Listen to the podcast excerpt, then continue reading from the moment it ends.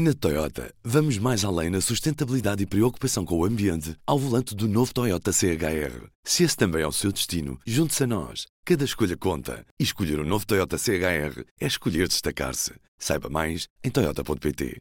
P24, edição da tarde de segunda-feira, 14 de maio.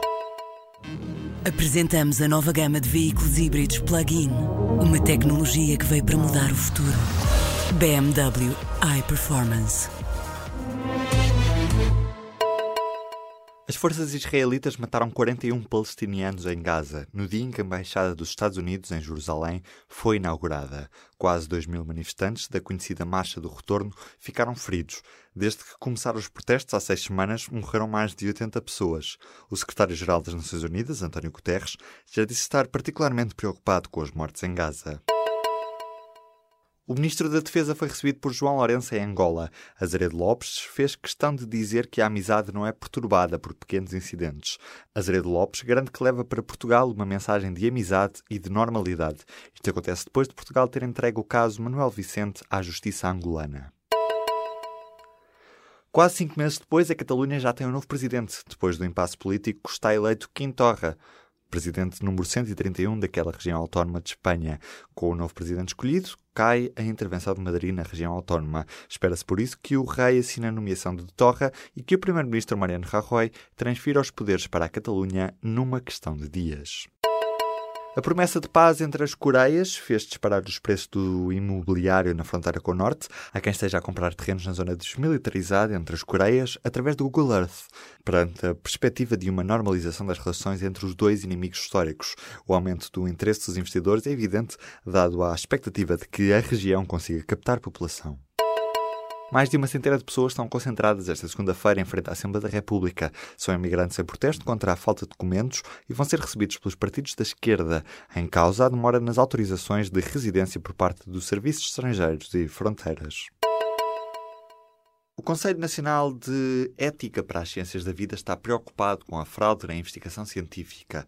No relatório deste órgão está a crítica à escassez de orientações formais sobre a integridade da investigação científica em Portugal. Fica ainda presente a sugestão da criação de entidades que supervisionem os casos de má conduta nas instituições nas quais se faz investigação e a criação de uma Comissão Nacional. O Montepio está obrigado a injetar mais de 30 milhões na Lusitânia Seguros, em causa a debilidade da Lusitânia, que obriga a um novo reforço de capital por parte da Associação Mutualista. A seguradora do Montepio refez as contas de 2016 para diminuir os prejuízos de 2017, que ficaram em mais de 16 milhões de euros.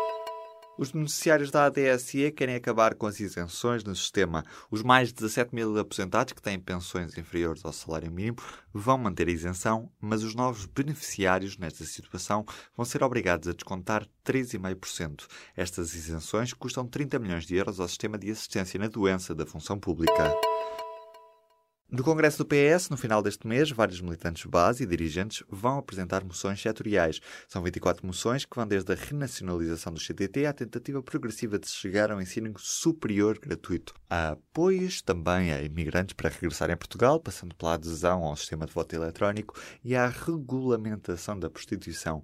As propostas são descritas na edição de hoje do Público. O Benfica conseguiu assegurar o segundo lugar no campeonato, que dá direito ao acesso à terceira pré-eliminatória da Liga dos Campeões. O desar do Sporting, que perdeu por duas bolas a uma frente ao Marítimo, fez com que o Benfica conseguisse, com uma vitória de 1-0 frente ao Moreirense, acabar mais à frente na tabela. Vamos à classificação final dos primeiros lugares. Porto, primeiro, com 88 pontos. Benfica, 81, fica em segundo lugar. Sporting, terceiro, com 78 pontos. E o Sporting de Braga termina com 75.